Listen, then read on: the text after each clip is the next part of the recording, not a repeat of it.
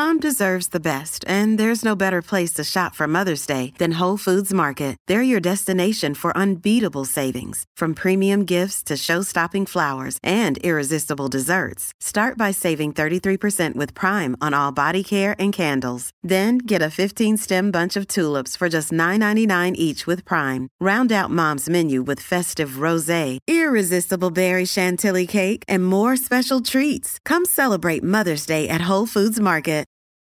This episode is brought to you by Reese's Peanut Butter Cups. In breaking news, leading scientists worldwide are conducting experiments to determine if Reese's Peanut Butter Cups are the perfect combination of peanut butter and chocolate. However, it appears the study was inconclusive, as the scientists couldn't help but eat all the Reese's. Because when you want something sweet, you can't do better than Reese's. Find Reese's now at a store near you.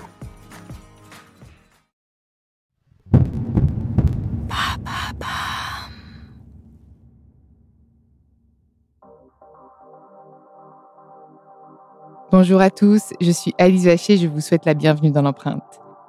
Dans ce format hors série, l'empreinte vous offre la possibilité de mettre en lumière vos engagements sociétaux et environnementaux, vos actions à impact positif ou simplement de nous raconter vos belles histoires, vos rencontres, vos partenariats réussis. Bref, dans ce nouveau rendez-vous, on garde tout. Naturel, spontanéité et transparence, mais on vous permet de communiquer sur des sujets plus spécifiques pour donner davantage de voix à vos actions. Un format pensé avec vous, pour vous,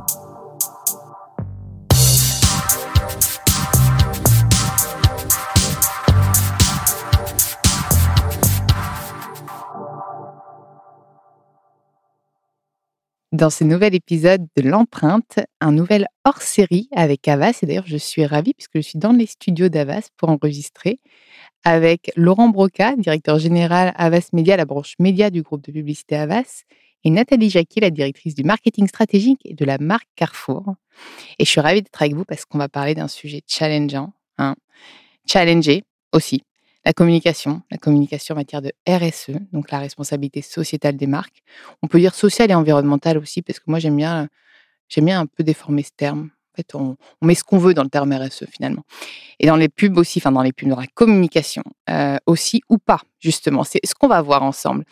Et euh, bah déjà, je suis ravie d'être avec vous. Bonjour. Bonjour Alice. Bonjour Alice. Peut-être qu'avant de parler de communication, euh, Nathalie, tu peux peut-être nous rappeler quels sont les engagements en matière, les engagements forts à venir pour 2022 en matière de, RSE pour le groupe Carrefour? Oui, bien sûr. En 2017, quand Alexandre Bompard a pris les rênes de Carrefour, il a inscrit dans la raison d'être de Carrefour la transition alimentaire pour tous.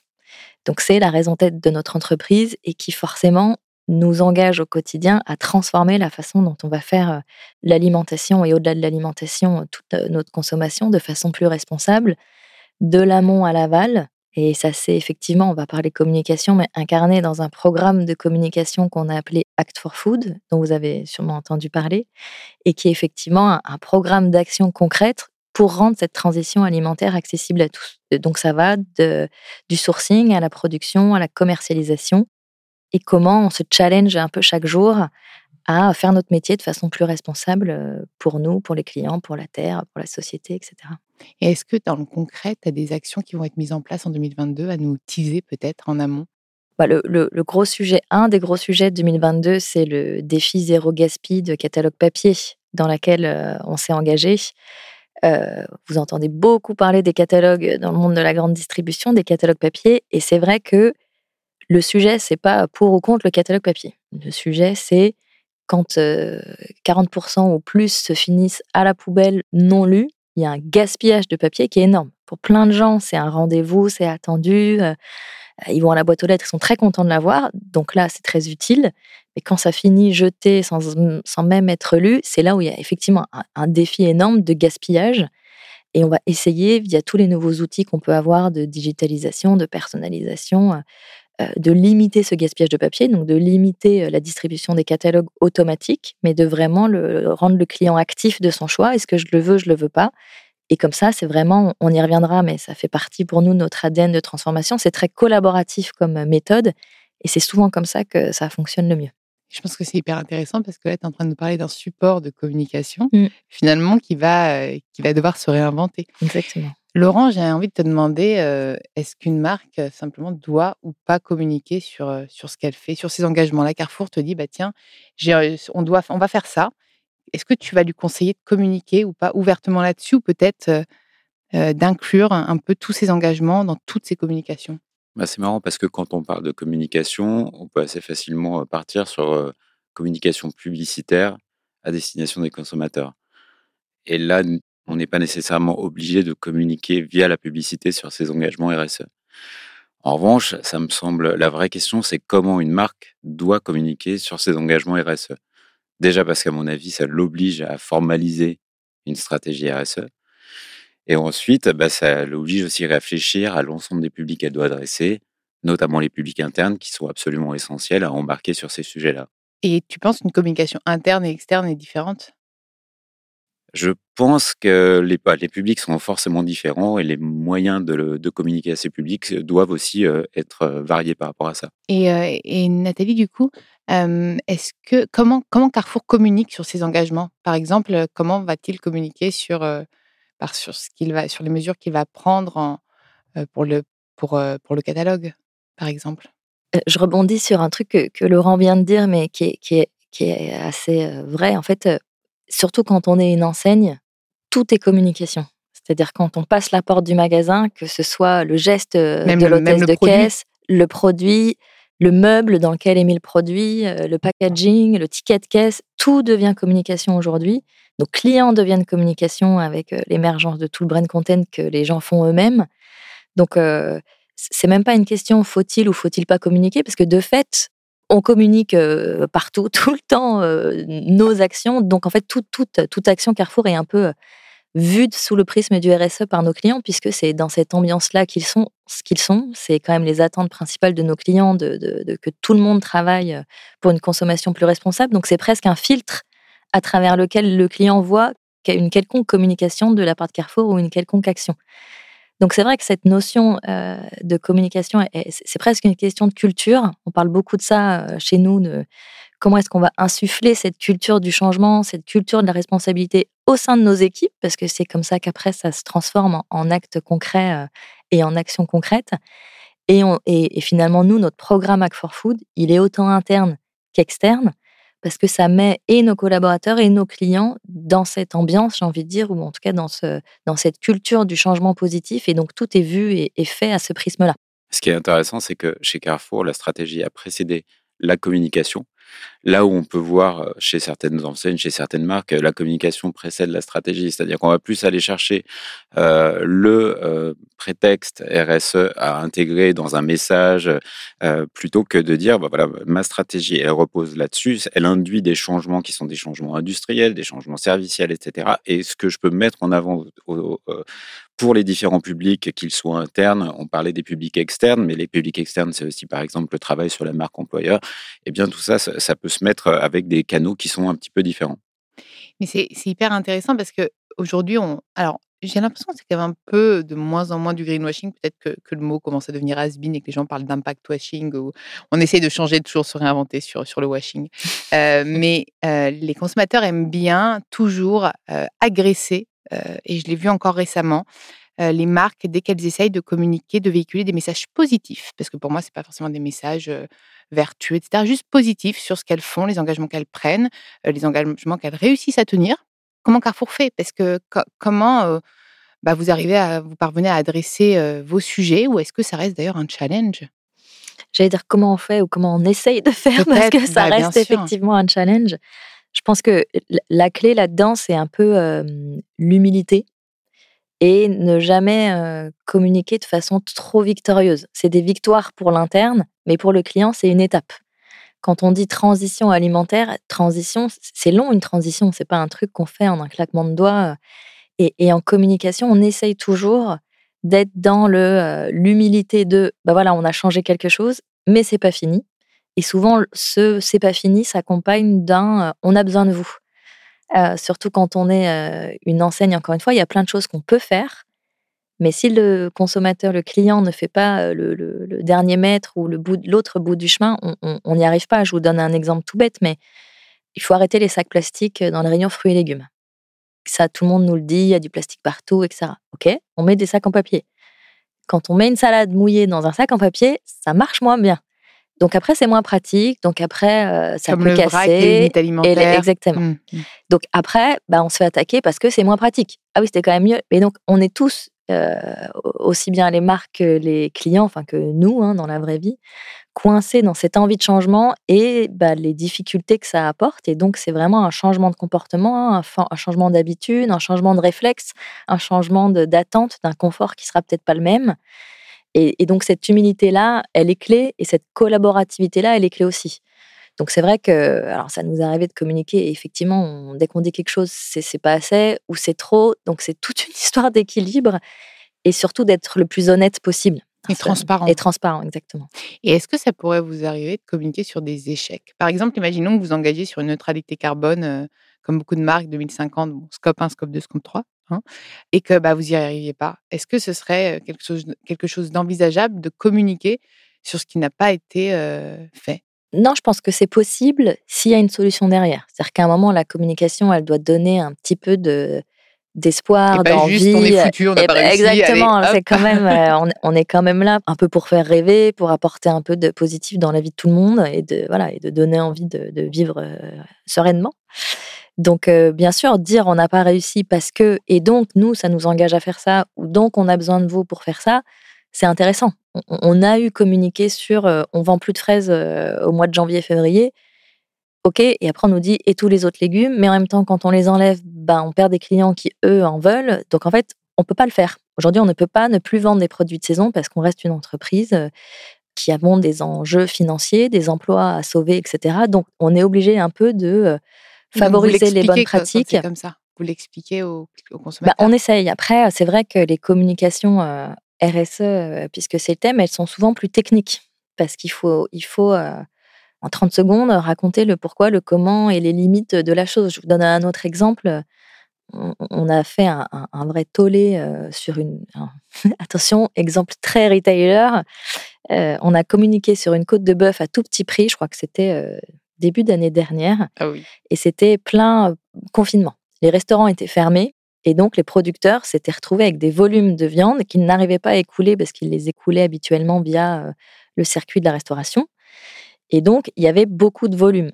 Donc euh, pour éviter ce gaspillage et pour quand même pouvoir continuer à, à- à soutenir ces producteurs-là qui vendaient à un prix restaurant, donc moins cher que les prix euh, grande surface, on a vendu, on a eu l'opportunité de vendre à nos clients à un prix euh, totalement accepté hein, par le producteur, puisque c'était vraiment eux qui, qui- qui avaient besoin de trouver euh, de, de l'espace pour vendre.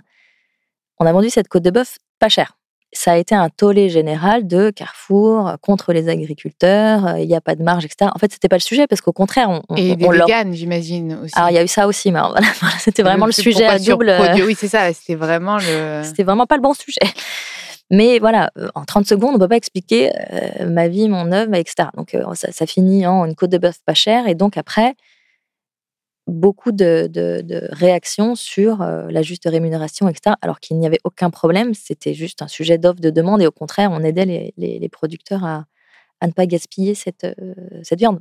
Mais là, c'est dans la mise en place d'un dialogue et de sincérité de la Mm. marque qu'on peut euh, lutter contre, contre ces effets-là, bien sûr. Et justement, comment Avas accompagne les marques face à, face à ces problématiques? J'imagine que vous avez dû euh, revoir aussi votre, euh, votre façon d'accompagner. Bah, déjà, c'est sûr qu'il faut se sensibiliser très fortement au sujet RSE, se l'appliquer à soi-même. T'es devenu Euh, expert? Pas encore complètement, j'aurais bien aimé, mais en revanche, il y a un vrai enjeu, je trouve, de formation de l'ensemble des publics internes pour que ça reste pas euh, le fait d'une poignée de personnes au sein de l'organisation, mais véritablement ça infuse l'ensemble de l'organisation, donc ce soit transformatif. Sinon, c'est juste euh, euh, une façon de déclamer, etc. Donc ça, c'est tout de suite moins euh, intéressant. Je dirais qu'on a plusieurs façons d'accompagner les marques. On a bien sûr un formidable matériau d'études à notre disposition, qu'elles soient propriétaires ou pas. Nous, on a l'étude Meaningful Brand sur lesquelles il y a quand même beaucoup d'items qui ressortent parce qu'on étudie la perception des bénéfices fonctionnels, des bénéfices collectifs, des bénéfices individuels qui sont apportés par les marques. Donc, on peut rentrer vraiment granulairement dans les items que la marque peut travailler, doit travailler. Là où c'est intéressant pour les marques, c'est pas tant sur euh, la, chaîne aval, c'est-à-dire comment on va communiquer pour corriger le tir plutôt que la chaîne amont, c'est-à-dire comment on va changer l'appareil industriel, l'appareil de distribution, etc., pour changer la perception de la marque. Et puis, après, quand on parle de communication, et si jamais on en vient à aller sur de la communication publicitaire, bah, l'idée c'est de dire quelles sont les valeurs que vous voulez mettre en avant et est-ce qu'on a un moyen en tant que groupe média euh, d'aller choisir des médias qui sont plus en résonance que d'autres avec ces valeurs ou même des supports euh, qui sont plus en résonance que d'autres avec euh, ces, euh, ces valeurs-là? Alors on peut s'attarder uniquement sur l'impact carbone, environnemental des différents supports, des différents médias. C'est un prisme qui est un petit peu arbitraire, mais ce qu'on a fait notamment sur le média digital, on a créé une place de marché euh, éthique et social où en fait on a interrogé tout un tas d'acteurs euh, du marché digital sur un ensemble d'items RSE pour voir comment ils scoraient sur ces items et pour constituer euh, un pool d'inventaire qui soit en résonance encore une fois avec les valeurs RSE des marques qu'on accompagne. Mais j'imagine que tu vois de plus en plus de demandes de, de campagnes à impact. Enfin, c'est aussi, j'ai l'impression que c'est au centre de, de l'enjeu des communications de toutes les marques aujourd'hui, non? Alors, Complètement. D'ailleurs, il y a des statistiques, euh, augmentation de 250% sur les cinq dernières années euh, euh, de ce type de campagne. Euh, encore une fois, euh, on qualifie ces campagnes. La question de la qualification de ces campagnes est assez intéressante et on pourrait se poser la question de est-ce que c'est véritablement sincère ou est-ce qu'on a pris le prétexte RSE à insérer dans le message. Là, c'est vraiment. Ça t'arrive à voir euh, J'ai un avis personnel. Aujourd'hui, il n'y a pas de scoring officiel, mais, mais ça viendra. Laurent Broca. Mais ça viendra, ça viendra vraisemblablement. C'est-à-dire qu'il y a une exigence de la part de la société et c'est ça qui est bien. Je pense qu'on ne peut pas fustiger les marques avancer dans ce sens. C'est normal, elles essayent. Euh, tout le monde doit faire vraiment preuve d'humilité par rapport à ça. Mais en revanche, l'exigence, elle va augmenter au fur et à mesure des années. Mais tu vois, tu me parlais du fait que les marques communiquent après avoir agi. Mais si la communication peut les aider mmh. à se transformer, c'est en fait, c'est pas grave, même si elles sont pas hyper convaincues, mais qu'elles se disent, bah, pour communiquer, je suis obligée quand même de changer ça, ça, bah, tant mieux, j'ai envie de te dire. Tout à fait, mais oh, la, la, communication, Alice, est un élément transformatif, tout à fait. Il faut le dire ça aux marques. Hein. Et comment est-ce que vous auriez des exemples, alors peut-être tous les deux, de campagnes réussies? Bah, Act for Food peut-être? Bah, Oui, c'est ce que je, réfléchissais, mais c'est vrai que la, campagne de lancement du programme, ben pour le coup, elle a été, c'était une campagne de lancement d'une raison d'être, mais elle a été transformative. Elle a été transformative en France, mais dans tous les pays du groupe, parce que ça a été une campagne globale, puisque c'est une raison d'être globale. Donc dans toutes les, tous les pays? Tous les pays ont lancé au même moment cette campagne qui, en fait, annonçait un programme d'action. C'est vrai que dans la communication RSE aujourd'hui, il y a la direction qu'on se donne et les actions qu'on prend. Et je, vois toujours les choses un peu dans, ces deux étages. Et là où tu as raison, c'est que si on communique toutes sur la direction, ça nous oblige derrière à prendre les actions qui vont derrière. Donc nous, ça nous a vraiment lancé et lancé une dynamique qui a été transformative pour l'interne et transformative pour notre, notre image et pour nos clients. Donc, donc ça, ça a été un grand succès. Et égal dans tous les pays? Parce que je pense qu'en en fonction des cultures, etc., ça doit être un peu... Ça doit être assez intéressant d'ailleurs de, voir la maturité de chacun des pays. et, c'est là où c'est intéressant, c'est que c'est pas tant sur le fond qui a été vu partout dans toutes les géographies comme étant le bon sens de l'histoire. Après, il y a, quand on est dans la communication, il y a toujours un effet d'émetteur entre qui le dit et on n'est pas aussi gros je puis me permettre, dans toutes les géographies, on, est un des acteurs leaders en France. C'est le cas en Espagne, c'est le cas dans d'autres géographies. Mais quand on est plus petit, d'un coup, un petit acteur qui arrive et qui dit euh, on va transformer euh, l'intégralité de, la chaîne euh, alimentaire, ça devient un tout petit peu moins crédible. Donc, on a eu ce petit défaut-là de crédibilité en fonction de la puissance de la marque dans les différentes géographies. Mais ce qui était intéressant, et on a fait une étude d'ailleurs pour regarder impact, compréhension, agrément, etc. En termes d'agrément, quelles que soient les géographies, tous les clients disaient mais c'est tellement ça qu'il faut faire. Donc ça rassure et puis ça rend encore euh, plus fier l'interne et encore plus motivé à changer les choses. Et pour être dans le concret, si une marque justement se, tâte euh, à communiquer sur ses engagements, comment vous avez communiqué Comment vous avez adressé ces messages? Quel type d'ambassadeur vous avez peut-être pris pour, pour adresser ces messages? Ce qui est intéressant, c'est que dès le départ, euh, les toutes premières campagnes, c'était sur, euh, ce qu'ils avaient appelé, parce que j'y étais pas à l'époque, mais le dialogue vérité. Et le point de départ, c'était ah encore une campagne qui va nous dire que. Et on a joué là-dessus, en fait, pour dire, bah oui, encore une campagne, mais on va vous montrer, on n'est pas parfait, on va avancer. Et c'est un programme d'action sur un certain nombre d'années. Évidemment qu'on va pas tout changer d'un coup, on n'est pas bon partout, tout le temps, mais on s'engage à l'être. Et ça a été porté, bon, par des, des, médias assez classiques, mais beaucoup par nos collaborateurs. Il y avait, au moment du lancement d'ailleurs, toute une campagne un peu de tweets où on pouvait poser les questions aux collaborateurs qui y répondaient euh, en direct. Enfin, après, c'est, cette dialogue vérité, cette ouverture, et cette, humilité et honnêteté-là dans les questions-réponses de bah, ça, on sait faire, ça, on ne sait pas faire, etc. Je pense que c'est ça qui a fait que ça a marché aussi. Et euh, Laurent parlait du, type de support de communication. Est-ce qu'il y en a certains que vous privilégiez maintenant et d'autres que vous, avez carrément arrêté donc le catalogue, j'ai compris que, qu'il allait être challengé. Mais, mais d'autres? Non, je pense que ce qu'on a beaucoup accéléré là ces derniers temps, c'est très moderne. Ça s'appelle les journées portes ouvertes. Mais. masqué. Ouais, c'est ça, un peu masqué malheureusement. mais moi, j'ai été bluffée de voir. Alors, on a des influenceurs, des gros, des petits, des clients, voilà, qu'on accueille en magasin. On l'a fait l'année dernière avec toutes les difficultés possibles vu le contexte sanitaire. Mais quand les gens viennent, visitent, comprennent, rencontrent les gens qui sont derrière, qui font toute la journée les, le pain, les légumes, etc il n'y a pas meilleure communication que nos salariés, il n'y a pas meilleur élément de, conviction que de le vivre et que de le faire. Et donc ça, c'est quelque chose qu'on va pas mal accélérer et, j'espère que ça permettra à, plus en plus de Français de venir nous découvrir en vrai, en fait. Puis il y a l'humain dedans, qui est intéressant et, mmh. même, et même très important.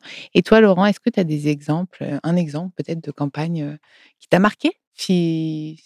Peut-être que c'est toi qui l'as accompagné, mais qui t'a marqué? Bah, il se trouve que par hasard du calendrier, ce matin, on faisait un petit point sur les, campagnes un peu marquantes qui avaient été réalisées au sein de la FAS par les différentes équipes avec un petit système de words internes, de motivation, etc. Et puis, une des campagnes qui a été particulièrement mise à l'honneur, c'est la campagne qui a été faite par Orange autour du concept de recyclage, reconditionnement, récupération, réparation. Euh, qui était assez simple finalement parce qu'elle avait utilisé notamment le média presse avec euh, une étiquette à découper pour euh, pouvoir envoyer les portables puisque les portables sont source de 75% de la, de, la, pollution au niveau des telcos donc c'est quand même assez important. Et grâce à ce la fabrication notamment. Notamment. Et grâce à ce mécanisme très simple et cette création très simple, il y a une collecte absolument incroyable de nombre de devices qui ont été renvoyés par les personnes qui ont découpé leur publicité, l'ont collé sur une enveloppe et ont envoyé leur portable qui dormait dans des tiroirs. Surtout, comment ils ont pu estimer que ça allait marcher? Parce que même moi, je, trouve que c'était hyper audacieux comme type de campagne. Ouais, c'est toujours un saut dans l'inconnu, mais en mmh. l'occurrence, par rapport aux objectifs qui avaient été fixés, on a été bien au-delà, effectivement. Et nous qui adorons le concept de sens, de meaningfulness, c'est vrai que c'était assez sympa de voir que c'est cette campagne qui a été le plus saluée en interne. Donc il faut de l'audace maintenant dans la communication, tu penses? Et de la simplicité. Il faut de l'authenticité, de la simplicité et un, peu d'audace, effectivement. Mmh. J'allais vous demander pour, pour conclure peut-être l'épisode, c'est vos conseils peut-être que si on devait retenir des conseils pour communiquer aujourd'hui, si, une marque arrive ou, et nous écoute, puisque des marques vont nous écouter, je suis persuadée, qui se disent Bon, je fais quoi? Je communique, je communique pas, comment je fais? Si vous devez leur donner bah, vos conseils, donc en tant que, en tant que, groupe, qu'agence pour accompagner et en tant que, retailer euh, connu euh, peut-être en quelques mots, ouais, je réfléchissais à trois mots. Le, le, premier qui, qui, me vient, c'est culture. Je pense que L'ADN de la marque, c'est ce que oui, tu veux dire? Et, la culture interne de euh, le sens que l'entreprise doit porter. C'est-à-dire que si tant qu'on n'a pas convaincu euh, chaque collaborateur de, de, de, la dimension RSE de l'entreprise, sans en faire trop, sans se mentir, effectivement en assumant nos métiers actuels, mais tant qu'il n'y a pas cette culture interne, je trouve c'est difficile de communiquer parce qu'après, on a tous un devoir d'exemplarité. On se retrouve forcément face à, des actions qui vont dans le sens contraire de la direction qu'on raconte qu'on va prendre. Donc, il faut vraiment qu'elles soient portées par tous les collaborateurs. Donc, le, premier conseil, ce serait vraiment de développer la culture interne autour de, la raison d'être, ou après, chaque entreprise l'appelle euh, différemment. Euh, l'humilité, effectivement, on en a beaucoup parlé, mais je pense qu'on est dans un monde en transition. La transition, ça prend du temps. Il ne faut pas faire semblant euh, de se dire que ça y est, on a tout réussi. Ben non, on, on essaye. Et puis, pierre après pierre, euh, on finira par y arriver, on, en est sûr. Et puis, je finirai par le positif. Mmh. Venant de, où je travaille, c'est un, mot important. Il y a tellement de, de, demandes qui vont dans tous les sens, qui sont parfois contradictoires, etc. dans notre société, que je pense que si on veut que la transition fonctionne, faut, faut qu'on faut qu'on y croit. Quoi. Donc, il faut, faut, le regarder avec un œil un peu positif. Donc voilà, je finirai sur ce mot. Entièrement d'accord avec ce dernier mot. il faut continuer à se battre aussi. Exactement. Et à y croire. Merci beaucoup. Et Laurent les, les, les tiens. Euh, bah, les mots que je choisirais, il y a la volonté déjà. Je trouve que la volonté, c'est absolument indispensable déjà pour faire cette espèce de devoir d'inventaire sur les initiatives RSE qui existent et comment on peut, à partir de là, construire une véritable stratégie plutôt que de post-rationaliser une, stratégie. je reprendrai le mot humilité parce que c'est absolument indispensable et la sincérité. Je pense que tout peut s'excuser à partir du moment où la démarche est sincère. Ça me va très bien. Je suis, j'ai appris énormément et je suis, moi, je suis positive et je suis optimiste. Je pense que les marques vont, vont mieux communiquer. N'hésitez pas vous-même dans vos communications respectives à donner des bons exemples aux marques qui sont preneuses, je pense. Il faut les accompagner, il faut les encourager, il faut qu'elles continuent à nous expliquer ce qu'elles font en toute transparence, en toute humilité et avec un peu d'audace. Merci à vous deux. Merci à toi. Pour votre, aussi votre transparence et votre vos, profils et vos exemples inspirants. Et puis, ben, merci à vous d'avoir écouté cet épisode de l'empreinte. Vous pouvez retrouver tous les épisodes sur toutes les plateformes de podcast ainsi que chaque semaine sur thegood.fr. N'hésitez pas à liker, partager et commenter le podcast. À très vite.